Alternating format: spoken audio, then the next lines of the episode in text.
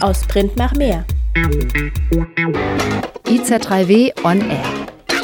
IZ3W? Die nord-süd-politische Zeitschrift IZ3W on Air. On Air. Ich begrüße euch aus Freiburg, einem heute tatsächlich regenreichen Tag. Letzte Woche ist die neue IZ3W erschienen, also die Zeitschrift zwischen Nord und Süd. Der Themenschwerpunkt Identitätspolitik. Denn seit einigen Jahren wird der Begriff Identitätspolitik inflationär von jenen gebraucht, die sich gegen das Aufbegehren marginalisierter Gruppen wehren. Nicht als Selbstbezeichnung emanzipatorischer Bewegungen, sondern vor allem als reaktionärer Kampfbegriff, um den Aktivismus diskriminierter Gruppen zu delegitimieren oder diskreditieren. Identitätspolitik steckt in einem ewigen Dilemma zwischen der Affirmation einer Identität und der Ablehnung zugeschriebener, oft stereotyper Eigenschaften. Dabei ist eines sicher, richtig ernst mit der Identitätspolitik meinen es vor allem die Rechten.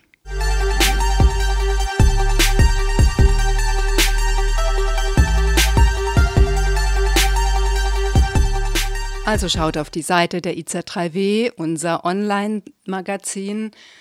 Dort erfahrt ihr mehr über Stolperfallen der Identitätspolitik und in einem Interview geht es übrigens auch um Wokeness. Veronika Kracher erklärt in ihrem Interview, warum Wokeness ein Kampfbegriff ist und zugleich ein umkämpfter Begriff. Nur zu unserer Sendung. Wir schauen heute nämlich nach Togo. Unsere Projektpartner Afrika Interact konnten mit einer Besuchsreise vor Ort in Erfahrung bringen, wie dort die Menschen im Norden Togos den Klimawandel erleben. Doch zunächst wollen wir fragen, ob die Klimakrise eine Fluchtursache ist. Wir schauen auf rechtliche und politische Aspekte des umkämpften Begriffs Klimaflucht oder Klimaflüchtling. Und am Ende der Sendung hört ihr noch eine Zusammenfassung der Ergebnisse oder besser der warmen Worte, die auf dem Klimafinanzgipfel in Paris letzte Woche verhandelt wurden.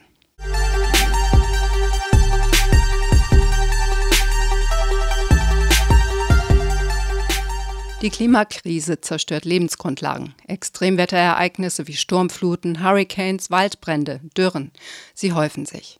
Darüber, ob die Klimakrise ein Push-Faktor für die Migration und für die Flucht ist, wird jedoch politisch und wissenschaftlich gestritten. Außerdem besteht keine internationale rechtliche Regelung, auf die sich die Betroffenen stützen könnten. Über Betroffenheiten klimabedingter Migration, über die rechtlichen Schutzlücken und politische Perspektiven sprach der Südnordfunk mit dem irakischen Journalisten Gare Passou, mit Annika Manar vom Bildungsprojekt Klimagesichter und mit dem Migrationsforscher Benjamin Schraven. Naturkatastrophen dürfen als Fluchtursache nicht vergessen werden, was gerade aber viel zu oft passiert. Auch deuten einige Publikationen klar darauf hin, dass Ressourcenknappheit, Hungersnöte, Extremwetterkatastrophen, Konflikte und ja sogar Kriege begünstigen. Damit hängt die Fluchtursache der ökologischen Krisen auch eng mit einer Vielzahl anderer Fluchtursachen zusammen. Ehrlich gesagt frage ich mich da, wie es sein kann, dass dieses Thema kaum Einzug in politische Diskussionen hält. Stattdessen werden Menschen und die Natur weiter ausgebeutet ohne sich Gedanken über zukünftige Folgen zu machen. Die Länder des globalen Nordens tragen also die Hauptschuld und damit die Hauptverantwortung an der Klimakatastrophe, sind aber Stand jetzt nicht mal fähig dazu, ein ordentliches Konzept zu erarbeiten. Zugegeben erkennt die Genfer Flüchtlingskonvention ökologische Folgen noch immer nicht als Fluchtgrund an. Europa steht also mit in der Verantwortung und muss diese Verantwortung endlich übernehmen. Das war eine Rede der Students for Future auf einer Kundgebung zum Weltflüchtlingstag am 20.06. in Freiburg. Der Zusammenhang scheint klar. Die Klimakrise zerstört Lebensgrundlagen, ob plötzlich oder schleichend, und Menschen sind gezwungen zu flüchten oder zu migrieren. Doch der Begriff Klimaflucht ist politisch wie auch wissenschaftlich umstritten.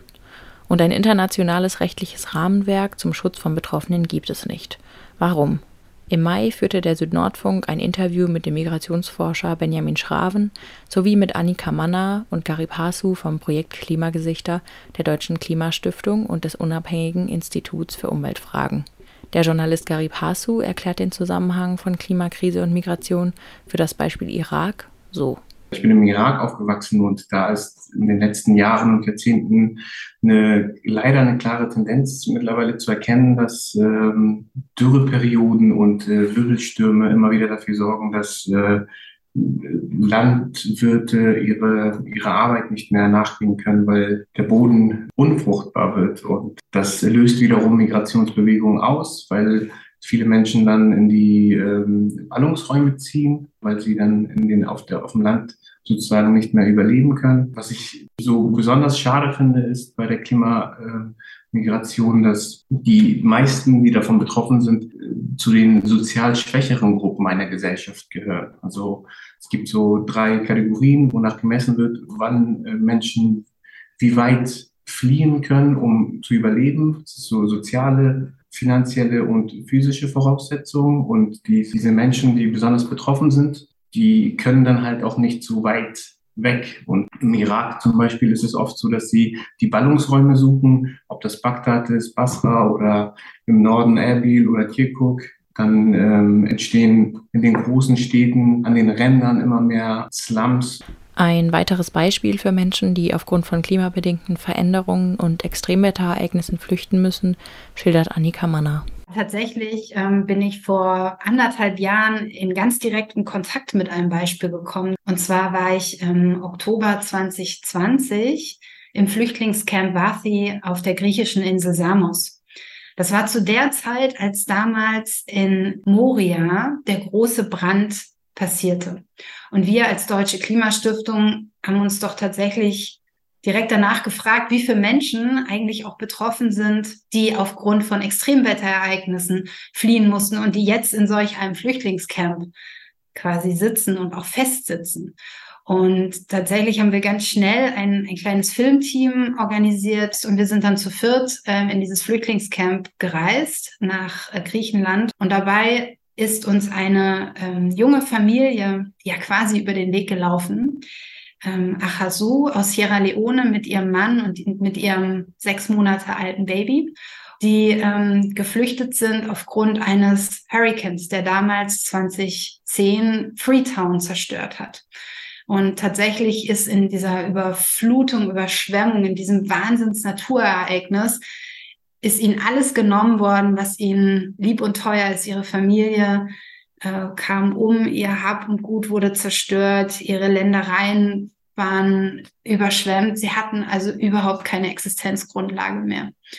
Und das war der Auslöser für die schwere Entscheidung, sich auf die Flucht zu machen.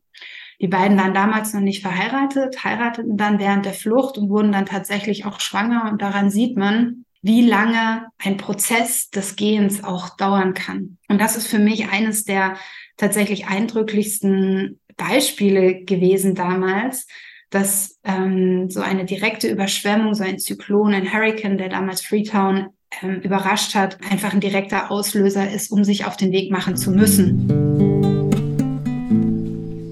Der Zusammenhang von Klimakrise und Migration bzw. Flucht ist von Ort zu Ort unterschiedlich. Gerade aber in der Migrationsforschung ist dieser Zusammenhang und daher auch der Begriff der Klimaflucht hoch umstritten.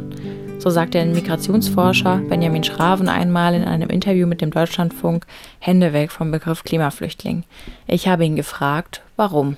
Es ist so, dass dieser Zusammenhang zwischen Klimawandel und Migration beziehungsweise auch Klimawandel und Flucht ähm, ein sehr komplizierter ist. Wir können halt gar nicht so oft sagen, dass der Klimawandel bei Fluchtprozessen oder auch Migrations Prozessen jetzt der entscheidende Faktor war, weil diese von mehreren Faktoren, also selbst in ähm, ökologisch sehr vulnerablen Gegenden und Ländern geprägt ist. Also das heißt, es, es gibt natürlich den Faktor Klimawandel, es gibt daneben aber auch politische, soziale und natürlich auch ökonomische Faktoren, Konflikte, die eben auf diese Prozesse einwirken. Das heißt, diese Frage der, der sogenannten Attribution von Klimawandel hin zu zur Flucht oder Migration ist ein sehr, sehr schwieriger Prozess, aber ähm, ich muss auch zugeben, ähm, Hände weg vom, Begriff Klimaflüchtling, das sehe ich mittlerweile auch etwas relativer, weil bei all diesen ganzen technischen Aspekten, ähm, ja, es ist schwierig, dabei bleibe ich auch. Und es gibt auch keine rechtliche, keine wissenschaftliche und auch äh, keine politische Definition dieses Begriffes, zum Beispiel Klimaflüchtlinge, all das vorweggestellt. Ja, das ist so. Aber ich sehe halt auch das Ganze in dem Aspekt von, von Klimagerechtigkeit oder auch globaler Gerechtigkeit. Und da ist es nun mal so, dass der, der Klimawandel ja in erster Linie auch von den Staaten des globalen Nordens verursacht wurde. Und da müssen wir halt sehen, dass diese ja, historische Verantwortung sich natürlich auch widerspiegelt in einer Beeinflussung von, von Flucht und Migration, vor allem im globalen Süden. Und von daher sich das doch mittlerweile etwas entspannt, auch mit dieser Begrifflichkeit, weil wenn wir sagen, naja, Klimaflüchtling, ja, dieser Begriff, der ist abzulehnen, dann ist es halt schwierig, weil diese ganzen Fragen von, von Klimagerechtigkeit oder auch weitergehend globaler Gerechtigkeit sind natürlich dann immer so ein bisschen außen vor. Und diese Problematik sehe ich also auch durchaus. Auch auf rechtlicher Ebene wird oft von einer Schutzlücke für Betroffene klimabedingter Migration gesprochen. Worin besteht diese genau? Es fängt damit an, dass das internationale Flüchtlingsregime, basierend vor allem natürlich auf äh, der Genfer Flüchtlingskonvention, den Faktor Klimawandel oder Umweltfaktoren allgemeiner gesprochen ja gar nicht kennt, um, um jemanden, der aufgrund dessen flüchten muss, einen Schutztitel zu gewähren. Das Ganze ist natürlich ein Produkt des, des Zweiten Weltkrieges, der, der Verbrechen des nationalsozialistischen Deutschlands, der Verfolgung, die während und auch vor des Zweiten Weltkriegs passiert ist. Also dementsprechend basiert diese äh, Genfer Flüchtlingskonvention vor allem auf dem Konzept der Verfolgung. Und hier ist es allein, es wäre allein ja schon absurd, sich vorzustellen, den Klimawandel als ein Verfolger rechtlich zu interpretieren. Das heißt, da ist allein schon eine Schutzlücke da. Es gibt in anderen rechtlichen Konventionen, sei es im Menschenrecht, sei es in anderen Rechtsbereichen, natürlich auch Anknüpfungspunkte, wo man sagen könnte, naja, hier könnte es greifen, aber im Endeffekt sind das dann alles nur sogenannte Soft-Law-Instrumente, die jetzt den Betroffenen in, in den äh, Fällen, in denen sie sich dann mal befinden, in diesen Situationen Situation, in die sich befinden, dann wenig weiterhilft. Ob sich das irgendwann mal ändern wird, ist, ist sehr fraglich. Also ob man jetzt zum Beispiel den Faktor Klimawandel in die Genfer Flüchtlingskonvention reinverhandeln äh, kann oder mal eine spezielle Konvention geben kann für Geflüchtete, die sich im Kontext des Klimawandels bewegen, ist halt auch sehr fraglich, weil einfach auch der Wille, der politische Wille, gerade der äh, Staaten des globalen Nordens sehr gering ist, da irgendwas äh, zu tun. Viele befürchten, dass der Schutz für Geflüchtete generell weiter verwässert oder in Frage gestellt werden könnte, sollte man versuchen, die Genfer Flüchtlingskonvention um den Faktor Klima zu erweitern. Das wäre in der Tat eines der Probleme, wenn überhaupt etwas bei so einem Prozess rumkommen würde, dass am Ende ähm, dann die Konvention als Ganze noch weiter geschwächt werden würde, als sie ohnehin schon geschwächt ist. Also ich, ich sehe das nicht als wirklich erfolgsversprechende Wege, äh, um hier den, den Schutz von Betroffenen in irgendeiner Weise dann auch zu erhöhen. Während auf politischer und juristischer Ebene, also über Definitionen diskutiert wird, ist Flucht und Migration aufgrund von ökologischen Krisen oder Naturkatastrophen für viele Menschen Realität. Ob die Klimakrise nun ein dominanter oder ein nebensächlicher Faktor ist, macht für die Betroffenen wohl kaum einen Unterschied. Mich interessiert, wie mit dem Thema in der Bildungsarbeit umgegangen wird. Ich frage Annika Manner, vor welchem Hintergrund sie die Begriffe Klimaflucht und Klimageflüchtete in ihrer Arbeit nutzen. Tatsächlich wollen wir als Deutsche Klimastiftung mit dem Auftrag der Bildungsarbeit ja genau diese Debatte auch anstoßen und vielleicht auch befeuern. Denn uns ist es mit dem Projekt Klimagesichter ein großes Anliegen, ähm, das Thema auch auf eine politische Ebene zu heben. Ich habe letztes Jahr an einer ähm, Konferenz, einer Journalistenkonferenz ähm, mit der UNO-Flüchtlingshilfe und dem UNHCR teilgenommen und dabei ist mir genau diese Debatte auch noch mal ganz deutlich geworden, dass die Abgrenzung der Begriffe gar nicht so ähm, eingehalten werden kann. Also die Genfer Flüchtlingskonvention hat natürlich einen ganz anderen Flüchtlingsbegriff als den, den wir in der Klimamigration verwenden. Aus diesem Grund haben wir uns dazu entschieden, unsere Ausstellung dennoch Klimafluchtausstellung zu nennen. Denn es geht um Klima und es geht um Flucht. Und es ist einfach eine sehr deutliche Ansprache des Themas. Also ja, wir sind uns durchaus bewusst, dass der Begriff Klimaflucht rechtlich, wissenschaftlich umstritten ist. Aber dennoch betitelt er eigentlich sehr eindeutig das, was wir transportieren wollen, was wir vermitteln wollen. Und deswegen nehmen wir das als Grundlage, um in die Diskussion zu gehen. Und er ist einfach auch für viele sehr leicht verständlich. In den letzten Jahren gab es einige Versuche, die Klimakrise als Flucht- und Migrationsgrund stärker in internationalen Abkommen zu berücksichtigen. So zum Beispiel im UN-Migrationspakt von 2018. Der Migrationspakt geht explizit auf die Bedeutung von Klimafolgen ein und bildet den ersten internationalen Pakt, der einen Klimazusammenhang in der Migrationspolitik verankert. Allerdings ist das Abkommen eine Absichtserklärung und hat keine rechtliche Verbindlichkeit für die Länder. Wie sind solche Abkommen dann zu bewerten? Ja, da kann man jetzt natürlich dann, äh, wenn man sich das ansieht, leicht zu dem Schluss kommen, naja, das ist ja auch alles nur heiße Luft und warme Worte, weil, wie Sie schon sagen, es ist da nichts Rechtsverbindliches dabei. Aber ich sehe durchaus auch Erfolge. Also es gibt zum einen ja auch die Arbeit der, der Plattform on Disaster Displacement, die sich ja aufgrund dieser Prämisse, dass es sehr schwierig ist, da jetzt auf globaler Ebene, vor allem rechtsverbindlich da irgendwas zu etablieren, gesagt haben, wir schauen uns eher die betroffenen Regionen an, die betroffenen Länder an, versuchen auf dieser Ebene etwas für die betroffenen Menschen zu erreichen. Und da passiert durchaus auch einiges. Ähm, und das ist insgesamt auch, äh, das glaube ich eben auch, diese regionale Ebene, also regional heißt in dem Fall zum Beispiel Westafrika, Ostafrika, Südasien und so weiter, da äh, passiert dann mehr und es ist durchaus auch erfolgversprechender, als jetzt den, den globalen großen Wurf da zu landen, weil es da dann natürlich auch immer wieder gewisse Konstellationen gibt, äh, lokale Coalitions of the Willing, wenn man so will. Binnenflucht und Migration nimmt im Kontext der Klimakrise eine große Rolle ein. Viel mehr Menschen migrieren innerhalb eines Landes oder einer Region als über ganze Kontinente hinweg, geschweige denn nach Europa.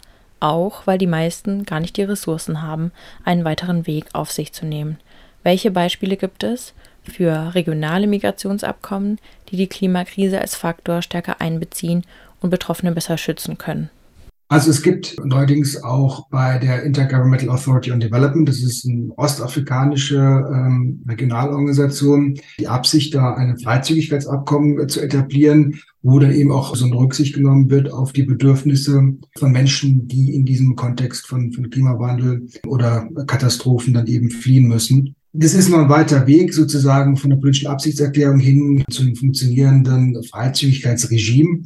Aber äh, allein das Staaten sich da zusammenfinden und das schon beschließen, das ist schon etwas. Und wenn wir uns dann in eine andere Region Afrika uns das anschauen, in, in Westafrika, da gibt's ja schon seit langem diese Freizügigkeitszone der ECOWAS, also des westafrikanischen Staatenbundes der Westafrikanischen Regionalorganisation. Das heißt, es bewegt sich schon etwas. Es ist nicht nur reine, sind nicht nur reine Dialogveranstaltungen. Es gilt jetzt aber natürlich auch dann, diese Regionalorganisation von Seiten des globalen Nordens dabei zu unterstützen, dass diese Dinge auch entsprechend dann implementiert werden können. Im globalen Norden oder Europa allerdings wird in der Debatte über Klimaflucht gerade von rechtspopulistischen Akteuren versucht, den Akzent auf schärfere Migrationspolitik zu lenken, auch weg vom Klimaschutz.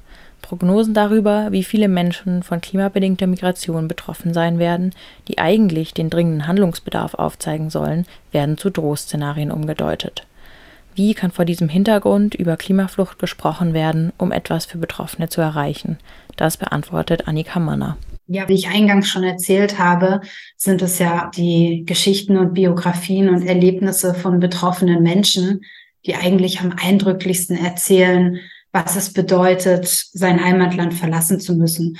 Und dabei muss man immer im Kopf behalten, dass kein Mensch freiwillig geht. Also niemand verlässt ja seine Heimat gerne. Wir reden ja über Menschen, die wirklich keine Lebensgrundlage mehr haben, weil Extremwetterereignisse wie Dürre, Überschwemmungen, stark Niederschlag und so weiter es einfach nicht mehr möglich machen, in einer Region zu leben.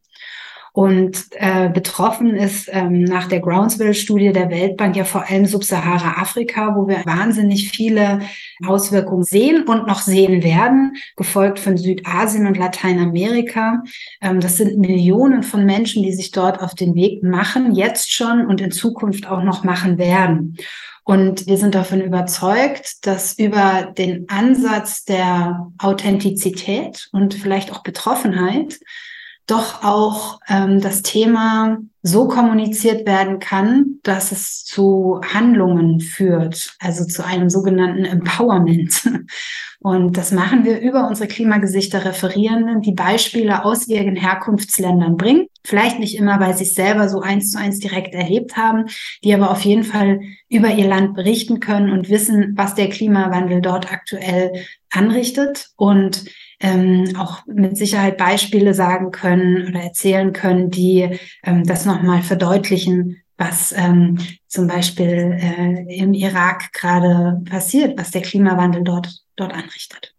Abgesehen von den vielen Menschen, die im Kontext der Klimakrise fliehen oder migrieren müssen, betont Benjamin Schraven noch eine weitere Dimension dieser Krise, die in Europa wenig Beachtung findet. Die vielleicht noch viel schwerwiegendere Wirkung des Klimawandels ist ja genau das Gegenteil von, von Mobilitätsimmobilität. Also viele Menschen haben gar nicht die Möglichkeiten, äh, irgendwohin zu migrieren, weder nach Europa noch in die nächstgelegene Stadt. Und das sind eben auch die Menschen, die am härtesten von den Folgen des Klimawandels getroffen sind, also viel härter vielleicht noch als die Menschen, die dann noch mobil sein können. Beziehungsweise der Klimawandel raubt ihnen auch diese, diese Ressourcen, um mobil sein zu können. Das bringt uns zu dem Thema, das der Debatte um Klimaflucht eigentlich hauptsächlich zugrunde liegt, nämlich Fragen der Klimagerechtigkeit. Ich frage Garib Hasu, was Klimagerechtigkeit in diesem Kontext für ihn bedeutet und welche Rolle er als Journalist bei den Medien sieht. Klimagerechtigkeit ähm, der Begriff an sich sagt ja schon, dass man gerecht mit dem Klima umgehen sollte und das ist dann auch bezogen auf Verteilung von sowohl Chancen als auch äh, Lasten. Und wenn äh, wir eine starke Unverhältnismäßigkeit sehen, dass der globale eher Norden sehr viel äh, konsumiert und auch überkonsumiert und die direkten Leidtragenden dann der globale Süden ist, dann gehört es für mich zur Klimagerechtigkeit, dass man auch die Lasten äh, mitträgt. Wenn ich das jetzt metaphorische sagen würde, wenn man sich an einem Apfelbaum bedient und überkonsumiert, dann wäre es auch, glaube ich, gerecht, bei der Bewässerung ein bisschen stärker sich zu beteiligen. Grundsätzlich äh, sehe ich eine große Verantwortung im Journalismus, ja einfach mehr, mehr zu zeigen, das Thema und darauf aufmerksam zu machen, nicht nur auf Deutschland bezogen, sondern auch eine, sowas wie eine globale Sicht zu gewinnen langfristig, weil am Ende sind wir ja alle auf, also auf derselben Erde sozusagen und die imaginären Grenzen der Länder die äh, sieht ja der Klimawandel ja nicht. Am 8. Juni einigten sich die EU-Innenministerinnen auf eine Verschärfung des europäischen Asylsystems. Diese sieht Haftzentren an den EU-Außengrenzen vor und ermöglicht schnellere Abschiebungen in außereuropäische sogenannte sichere Drittstaaten, unabhängig davon, ob dort in Landesteilen Krieg herrscht oder ob die Länder die Genfer Flüchtlingskonvention anerkannt haben. Eine EU-Migrationspolitik, die auf Solidarität und globaler Gerechtigkeit gründet, scheint in immer weitere Ferne zu rücken.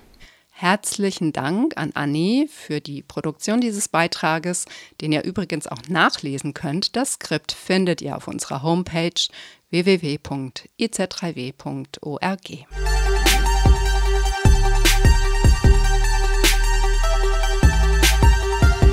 Ihr hört den Südnordfunk auf 102,3 MHz.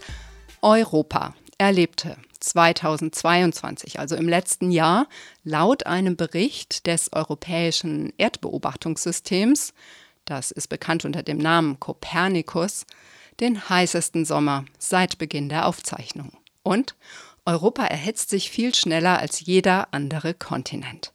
Trotz der Gefahr von Waldbränden, trotz hoher Risiken für die Landwirtschaft und die Gesundheit können sich die Menschen in Europa noch halbwegs von einem Hitzesommer in den nächsten hangeln, nicht zuletzt aufgrund vorhandener Sozialsysteme, wenngleich die unzureichend sind.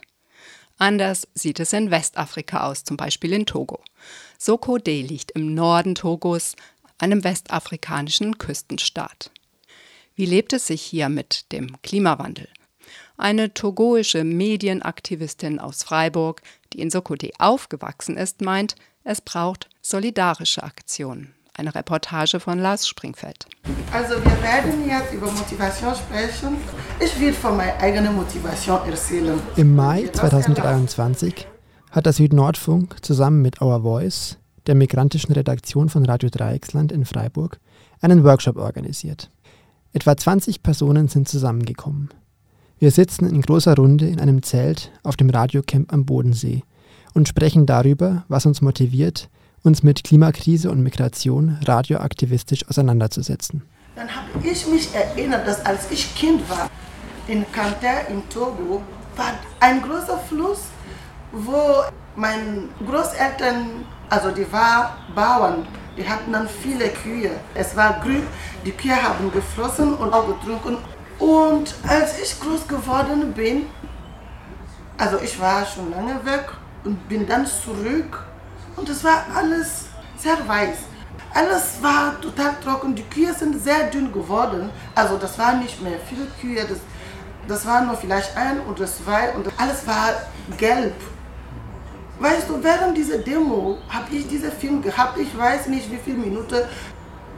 Und dann habe ich gedacht, hä, ça me concerne. Also, das ist auch ein Thema für mich. Ruby Traoré ist Journalistin. Sie stammt aus Togo und ist in Kanté im Norden Togos und in Sokodé im Zentrum des Landes aufgewachsen. Sie lebt in Freiburg und koordiniert die Refugee-Redaktion Our Voice bei Radio Dreiecksland. Ich erinnere mich, als meine Tochter noch im Kindergarten war, gab es immer wieder diese Friday for Futures Demos und die Eltern und Kinder waren einfach so, komm, lass uns gehen. Und ich war auch Eltern und ich bin mitgegangen, einmal und zweimal und dreimal. Dann habe ich immer wieder die Rede gehört. Ich habe immer wieder diesen Klimawandel im globalen Süden gehört und wir da auch über Migration gesprochen haben. Und irgendwann habe ich, hab ich mich gefragt, aber am I concerned? Also ich habe mich nur Frage gestellt, wie bin ich mit das Thema verbindet, connected? Rubis Erfahrungen waren der Ausgangspunkt einer Zusammenarbeit zwischen dem Südnordfunk, Our Voice und dem Netzwerk Afric Europe Interact. Wir stellten uns die Frage, wie sieht es heute in Sokodé und Kanté aus? Wie sind die Menschen dort vom Klimawandel betroffen? Und wie können wir ihre Stimme hier in Europa hörbar machen? Wie können wir in einem deutschen Radio über das Thema berichten, ohne dabei stehen zu bleiben, die Betroffenheit der Menschen in Afrika aufzuzeigen? Wie können wir die Leute motivieren, selbst aktiv zu werden, sowohl in Deutschland als auch in Togo?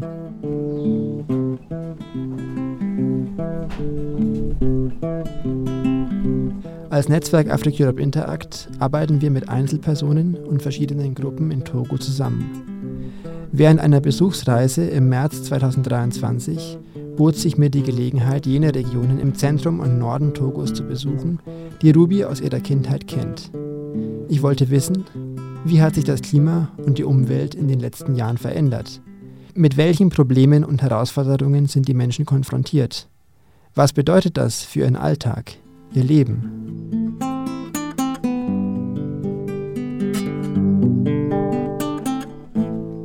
In Sokodé arbeitete ich mit drei Journalisten zusammen. Heute Nachmittag wollen wir uns mit den Pöll treffen. Pöll, auch Fulani genannt, betreiben überwiegend Viehwirtschaft. Da sich ihre Siedlungen etwas abseits der Hauptstraße befinden, müssen wir nach dem Weg fragen. In Pario, etwa 10 Kilometer nordwestlich von Sokodé, treffen wir Chakura Naseim. Er kennt die Pöll sehr gut und rät uns, am Abend wiederzukommen. Denn jetzt sind sie mit ihren Kühen unterwegs. Am Abend kommen sie zurück in die Dörfer.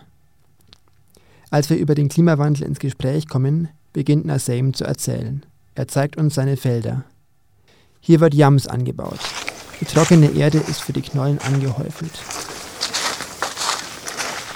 Chakura Naseim ist Bauer und Geflügelzüchter. In den letzten Jahren habe sich die Umwelt dramatisch verschlechtert. Nichts wäre so wie früher, berichtet er. Papa Eto übersetzt. Avant ici, là, c'était une forêt.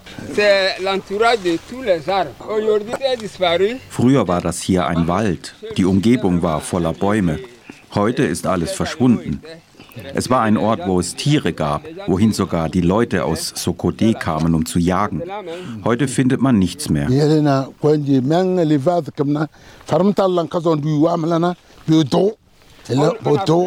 Durch den fehlenden Regen ist nichts mehr wie früher. Heute können wir nicht mehr so gut und viel ernten wie früher. Derzeit sind wir im Krieg mit der Natur. Im nahegelegenen Dorf der Pöll teilt Kerim Mutarion diese Sorgen. Wir treffen ihn kurz vor Sonnenuntergang. Die Bewohnerinnen des Dorfes warten darauf, dass die Hirten mit den Kühen zurückkommen.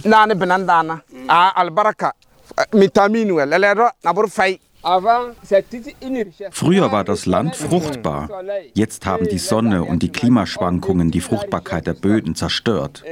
Normalerweise müssen die Kühe nicht weit gehen. Wenn wir hier anbauen, ist das Land fruchtbar. Normalerweise haben wir reichlich Wasser, aber zurzeit gibt es kein Wasser mehr.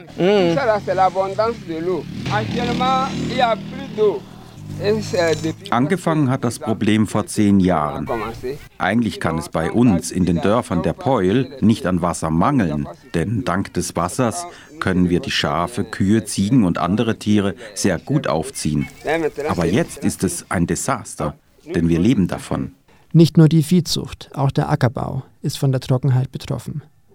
Etwa 150 Kilometer nördlich von Sokode besuche ich den Ort Nadoba in der Region Kante an der Grenze zu Benin. Fährt man weiter nach Norden, verändert sich auch die Landschaft. Die Vegetation wird spärlich. Immer häufiger sehe ich große Baobabbäume. Wir nähern uns der Sahelzone. Der Chef des Kantons Nadoba berichtet mir von den Problemen der Gemeinden. Der Mangel an Regen dieses Jahr hat zu einer wirklich großen Arbeitslosigkeit geführt. Also die Leute konnten nicht auf den Feldern arbeiten? Sie haben die Felder bestellt, aber nicht geerntet. Denn es gab keinen Regen. Die Ernte dieses Jahr ist spärlich. Da die Bodenfruchtbarkeit abnimmt, sind die Menschen auf Dünger angewiesen. Das verschärft die bereits bestehenden Probleme. Ici, nous souffrons de, de terres cultivables. Wir haben nicht genug fruchtbares Land. Der Boden ist wirklich zu trocken und auch karg. Ohne viel Dünger können wir keine gute Ernte bekommen. Und früher war das nicht so? Früher brauchten wir keinen Dünger, denn der Boden war noch fruchtbar. Es gab Bäume und ausreichend Wasser und auch genug Regen. Heute ist es eine Wüste. Alles ist auch teurer geworden. Wir wissen wirklich nicht, wie wir überleben sollen. Und auch der Dünger ist teuer? Ja, der Dünger ist teuer. Wie können sich die Leute das leisten? Es ist schwierig. Die Leute verkaufen Getreide. Aber da die Ernte schlecht war dieses Jahr, ist es wirklich, es ist eine Plage. Dieses Jahr wird es sehr schwierig werden. Auch im Dorf der Pöll nahe Sokode benutzen die Menschen heute Kunstdünger.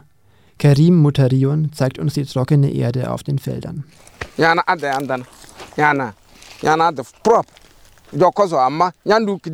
Früher war die Erde hier, wo wir pflanzen, schwarz und fruchtbar. Heute ist die Fruchtbarkeit verschwunden. Jetzt müssen wir Dünger benutzen. Durch den Dünger ist unsere Nahrung nicht mehr natürlich, sie wird künstlich. Nicht nur die Landwirtschaft, insbesondere die Kühe sind von der Trockenheit betroffen.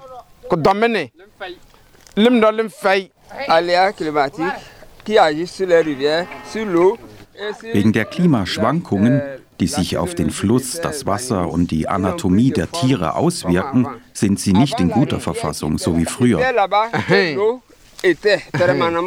Früher gab es am Fluss immer Wasser und sie gingen dorthin, um zu trinken. Die Klimaschwankungen haben dazu geführt, dass das Wasser dort verschwunden ist. Jetzt werden die Tiere nervös, da sie nichts zu fressen finden. Und sie fliehen selbst vor ihren Besitzern. Sie kommen nur zurück, um hier im Dorf zu schlafen. Und morgen, jeden Tag, die gleichen Qualen. Aber es ist nicht nur die Trockenheit, die den Menschen zu schaffen macht. Der Rhythmus der Trocken- und Regenzeiten ist unberechenbar geworden. Gerade für Kleinbauern wie Chakura Nasseim stellt dies eine große Herausforderung dar. Wenn es zu regnen beginnt, pflanzen wir Yams. Heute hat sich das Klima verändert, sodass wir uns beeilen müssen, die Pflanzen zu setzen, denn es läuft nicht mehr nach Plan wie früher. Früher, wenn es zu regnen anfing, kam der Regen nach Plan und auf natürliche Weise. Heute kommt er zusammen mit stürmischem Wind und hört plötzlich wieder auf. Dann stoppt auch die Produktion. Das wirkt sich negativ auf die Landwirtschaft aus. Plötzliche Starkregen nach einer langen Trockenheit. Die Gefahr ist groß, dass das Wasser dann oberflächlich abläuft, statt in tiefere Bodenschichten zu sickern. Weiter nördlich, in Nadoba, kam es gar zu Überschwemmungen. Un temps, c'était beaucoup de pluie. Ça, ça ravassait même les champs d'autrui. Einmal hat es sehr viel geregnet. Dabei wurden die Felder geflutet und zerstört. Eine wirkliche Überschwemmung. Und danach ist alles schnell wieder getrocknet. Der Regen kam heftig. Es gab viel Regen, sehr ergiebig. Felder wurden überschwemmt. Und dann hörte er wieder auf.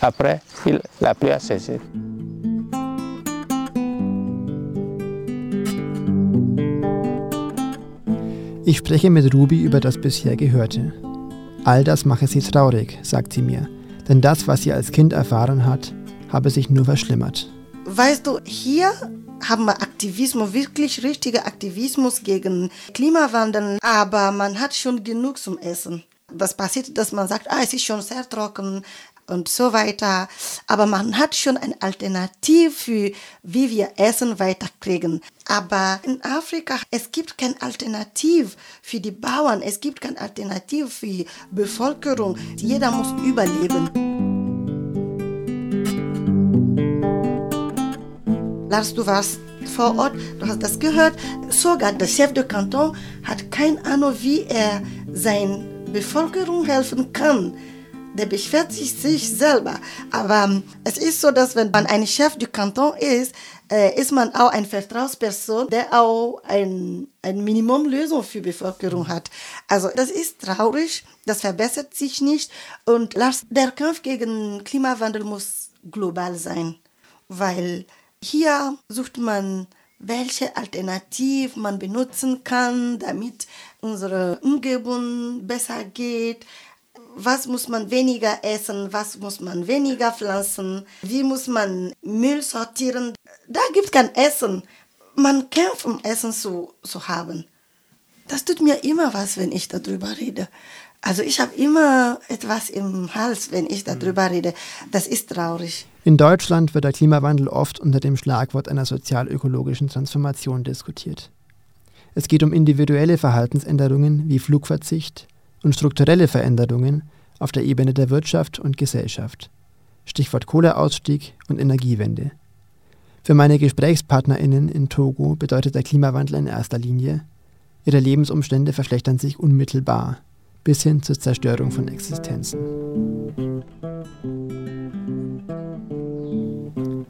Wir besuchen den Ort Amaide, etwa 25 Kilometer nördlich von Sokodé. Chakejeri Sama ist Präsident eines örtlichen Komitees für regionale Entwicklung. Er führt uns zu einem Fluss. Für die Menschen hier ist es ein besonderer Ort.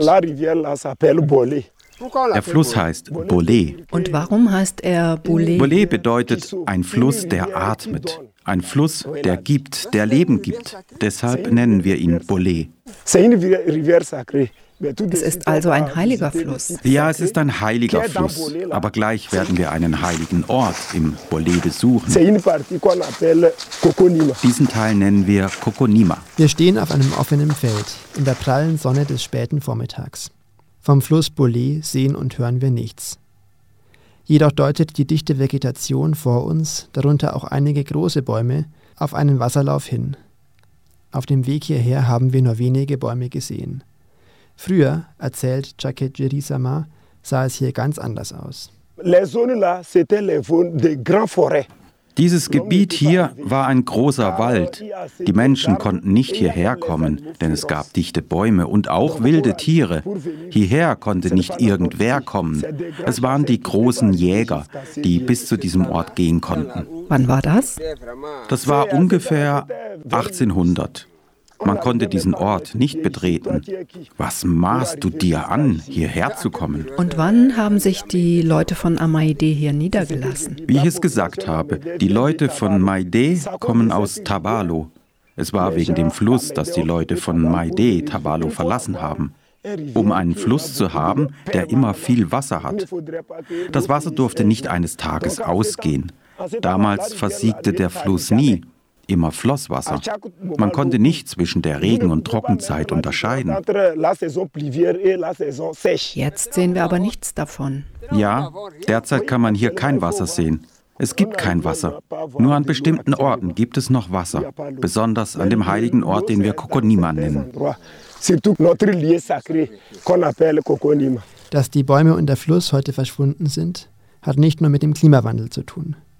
Wir fragen Chakejeri Sama nach dem Grund für die Verwüstung, die wir heute hier sehen. Er nennt uns unkontrollierten Holzeinschlag und Goldabbau als zentrale Probleme. Ce qui s'est passé, c'est l'abattage anarchique des arbres. Et maintenant, les orpailleurs aussi sont rentrés pour chercher de l'or. Venez voir ce qui se passe. Was passiert ist, ist wilder Holzeinschlag. Und jetzt sind auch Goldwäscher hierher gekommen, um nach Gold zu suchen. Schaut dort, hier graben die Leute nach Gold.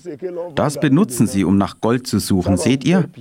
Und finden sie auch noch Gold?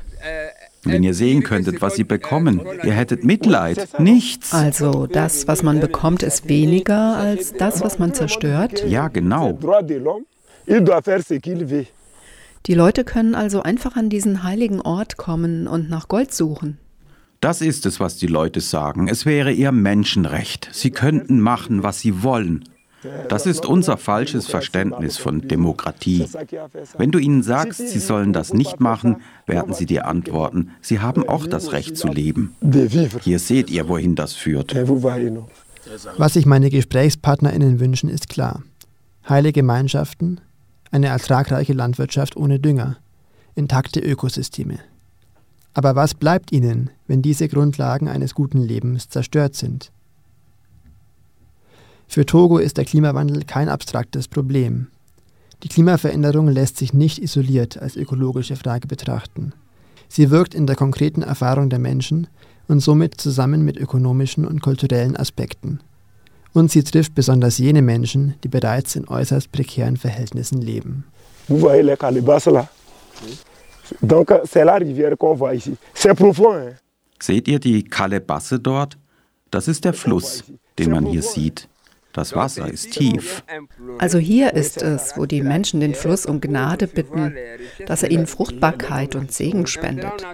Aber jetzt hat man alles zerstört und auch der Fluss ist verlassen. Ja, er ist verlassen. Früher, wenn wir hierher kamen, riefen wir Kokonima und bekamen immer eine Antwort. Kokonima, ça doit te répondre. Der heilige Ort Kokonima ist heute verlassen.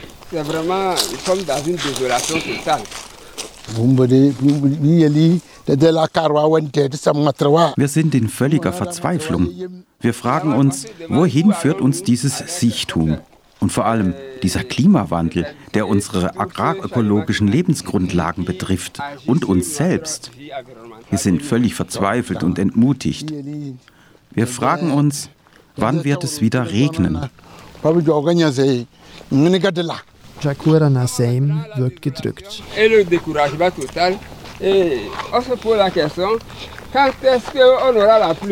Unser Geist ist getrübt und wir haben keine Hoffnung. Ebenso Karim Mutarion von den Pöll. Früher gab es Wasser und der Regen kam rechtzeitig. Es gab genug Gras. Wir hatten fast einen Wald und hier überall gab es keine Not. Bei uns, dem Peul, gab es Fruchtbarkeit und Wohlstand. Heute wütet die Sonne und wir können uns all das nur wünschen. Wir leben ein prekäres Leben. Früher, wenn wir Gäste empfangen haben, haben wir ihnen die Milch gegeben.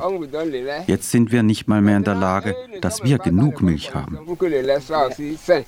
Für viele, besonders aus der jungen Generation, bleibt der Weg in die Migration. Die jungen Leute sind verzweifelt und nicht mehr standfest. Jetzt gehen alle weit weg, um woanders ein besseres Leben zu suchen.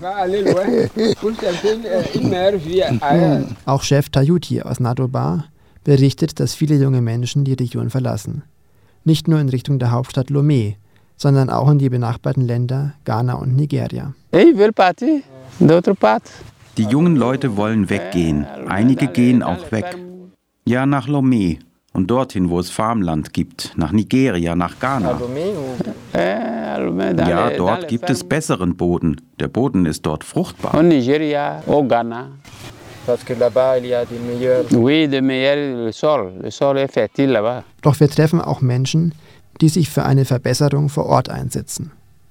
Unweit des heiligen Flusses Bolé zeigt uns Chakejeri Sama ein Aufforstungsprojekt.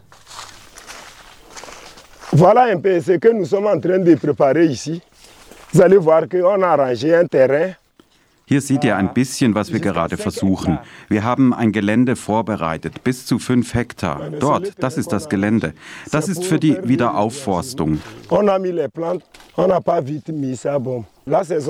Hier, da waren wir nicht schnell genug. Das ist eingegangen. Aber dort, vereinzelt, seht ihr schon ein paar kleine Pflänzchen. So kämpfen wir gegen die Erwärmung.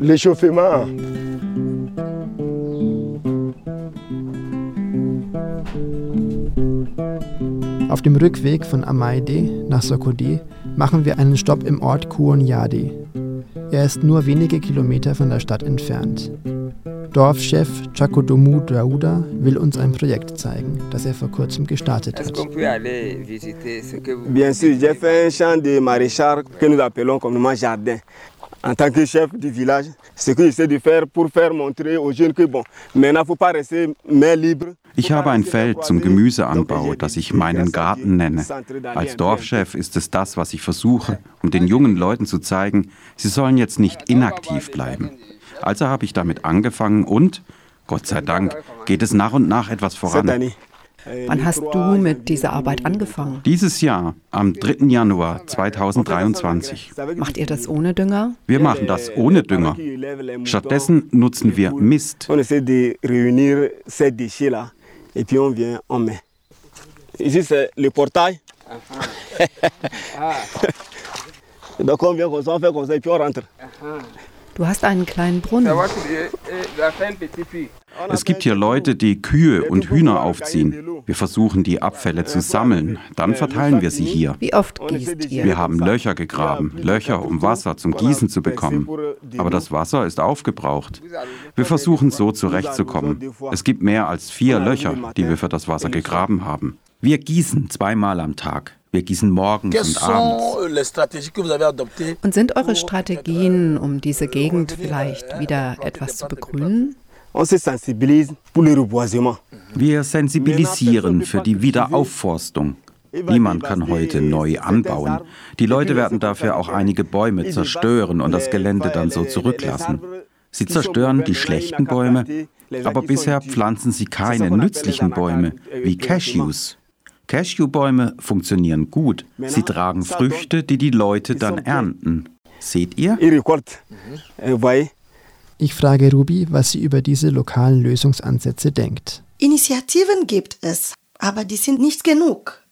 Auch als Kind habe ich schon erfahren, dass Leute Garten haben, aber Nebenflüsse, die schon von Natur sind. Und da hat man Gemüse, Salat und alles gemacht. Aber alles so ist jetzt getrocknet.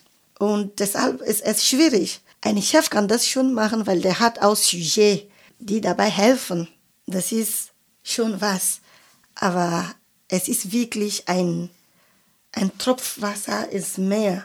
Das reicht nicht. Ein Land kann nicht so leben, weißt du. Aber was können wir tun, wenn die kleinen Lösungen, die mir vor Ort gezeigt wurden, nur ein Tropfen Wasser im Meer sind? Klar ist, es braucht strukturelle Veränderungen. Besonders beim Thema Klima sei es unsere gemeinsame Verantwortung, einfach korrekt Politik zu machen, sagt Ruby. Es geht um Nadoba in Togo, aber es betrifft uns alle. Und deshalb ich denke, äh, wir haben eine Rolle. Ich bin auch von Diaspora und ich fühle mich total betroffen von dieser Situation. Und ich glaube, unsere Rolle jetzt ist vielleicht, diese Realität wirklich weltweit bekannt zu machen. Man weiß, dass es Klimawandelproblem gibt. Aber da hast du Leute, die über ihre eigene Situation reden. Sie teilen ihre Erfahrung mit diesem Klimawandel. Das ist konkret. Das ist keine Geschichte, das ist kein Legend. Und deshalb denke ich, Diaspora muss zusammenkommen, diese Geschichte nicht nur sichtbar zu machen, aber auch Aktionen nehmen. Es gibt schon viele Forderungen in Afrika, aber geht das auf die richtigen Probleme? Ich glaube nicht. Es geht auch um, um wie äh, Multinationalen in Afrika auch sich benehmen. Leute sind von ihr Land aus vertrieben. Ich meine, es ist unsere Verantwortung, die richtigen Fragen zu stellen, um die richtige Lösung zu finden.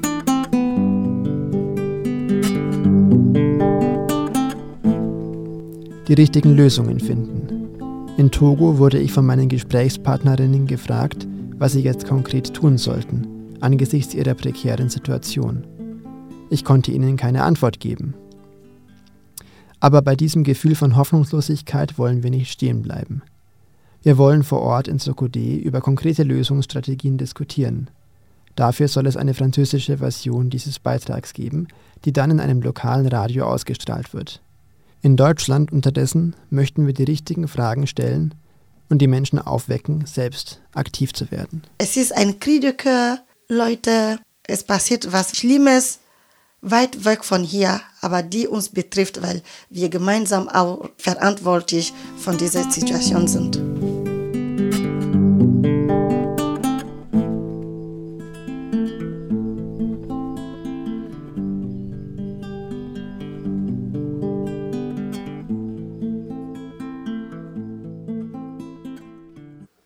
Der nigerianische Sänger Omar Lay hat die End-SARS-Kampagne in Nigeria unterstützt. In Uganda wurde er, angeblich weil er die Covid-Auflagen nicht befolgt hatte, von der Polizei eingesperrt. Lay sagte zu den Protesten im Zuge der End-SARS-Kampagne in Nigeria, die Leute müssen wissen, dass es bei den Protesten ausschließlich um die Menschen geht, ohne jeglichen politischen Unterton. Die Polizei schikaniert, erpresst, schlägt und tötet uns, nur weil wir jung und trendy sind und das ohne Konsequenzen.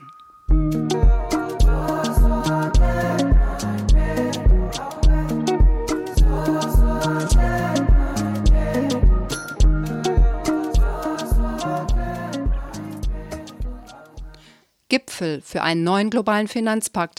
Unter diesem Titel kamen in Paris etwa 40 Vertreterinnen von Ländern und Finanzinstitutionen zusammen Ende Juni. Das Ziel der Veranstaltung Gerade auch ökonomisch schwächere Länder sollen Klimamaßnahmen bezahlen können und die Folgen der Klimakatastrophen besser auffangen können. Zwei Tage lang, am 22. und 23. Juni, haben sie diskutiert. Zur Debatte standen Schuldenerlass, das Ende der Subventionen fossiler Brennstoffe und Ideen für einen gerechten Finanzausgleich bei Klimakatastrophen. Antonia Evangelista hat die Ergebnisse zusammengetragen. Antonia hat für uns die Ergebnisse zusammengetragen. Warum kamen die Regierungs- und Finanzvertreterinnen zusammen? Die Premierministerin von Barbados, Mia Motley, hat gemeinsam mit dem französischen Präsidenten Emmanuel Macron zu dem Gipfel eingeladen. Sie hat dem Gipfel einen eigenen Namen gegeben, wie sie in ihrer Eröffnungsrede verriet. Privately I call this the How Dare You Summit. Insgeheim nenne ich es den Wie können Sie es wagen Gipfel. Wie können Sie es wagen, die internationale Ordnung durcheinander zu bringen? Wie können Sie es wagen, uns alle an diesem Wendepunkt zu versammeln, der entscheiden wird, ob wir die Kapazität und den Willen haben, dieses Problem umfassend und friedlich zu lösen? Was von uns verlangt wird, ist eine absolute Transformation und nicht eine Reform unserer Institutionen.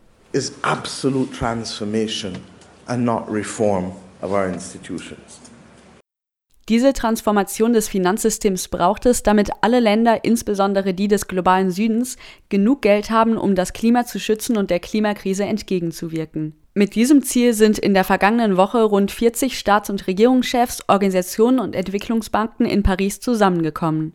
Das bisherige Problem, viele Länder des globalen Südens sind hoch verschuldet und haben deswegen wenig Spielraum, um in Klimaschutz zu investieren. Außerdem ist es für sie teurer, an den internationalen Finanzmärkten Geld zu leihen, als etwa für die Länder der Europäischen Union. Für einen Kredit müssen sie im Durchschnitt 14 Prozent Zinsen blechen, während es für einkommensstarke Länder nur ein bis vier Prozent sind. Gleichzeitig sind diese Länder häufig besonders stark von der Klimakrise betroffen, während vor allem reichere Länder des Nordens sie verursacht haben. Was wurde diskutiert? Vorlage für die Diskussion war die Bridgetown Initiative. Diese Initiative wurde von Barbados Premierministerin Motley und anderen auf der Klimakonferenz im vergangenen Jahr angestoßen. Barbados macht sich dafür stark, für Anleihen und Kredite im Falle einer Klimakatastrophe den Schuldendienst für einen bestimmten Zeitraum auszusetzen, damit das betroffene Land dieses frei werdende Geld sofort in humanitäre Hilfe oder Wiederaufbau investieren kann. Diese Katastrophenklausel ist nur ein Teil der Bridgestone Initiative. Eine weitere Forderung sind neue Geldtöpfe mit mehreren Milliarden Euro, mit dem ärmere Länder Klimaschutz bezahlen und Klimaschäden ausgleichen können. Diese neuen Geldtöpfe wurden auch auf dem Klimafinanzgipfel diskutiert. Ein Weg, mehr Geld fürs Klima zu haben, sind globale Steuern, gerade für Tätigkeiten, die viele Emissionen verursachen. Deswegen haben sich einige Länder auf dem Gipfel dafür ausgesprochen, zum Beispiel internationale Schifffahrt global zu besteuern. Außer dem Thema die globalen Finanzinstitutionen Weltbank und Internationaler Währungsfonds.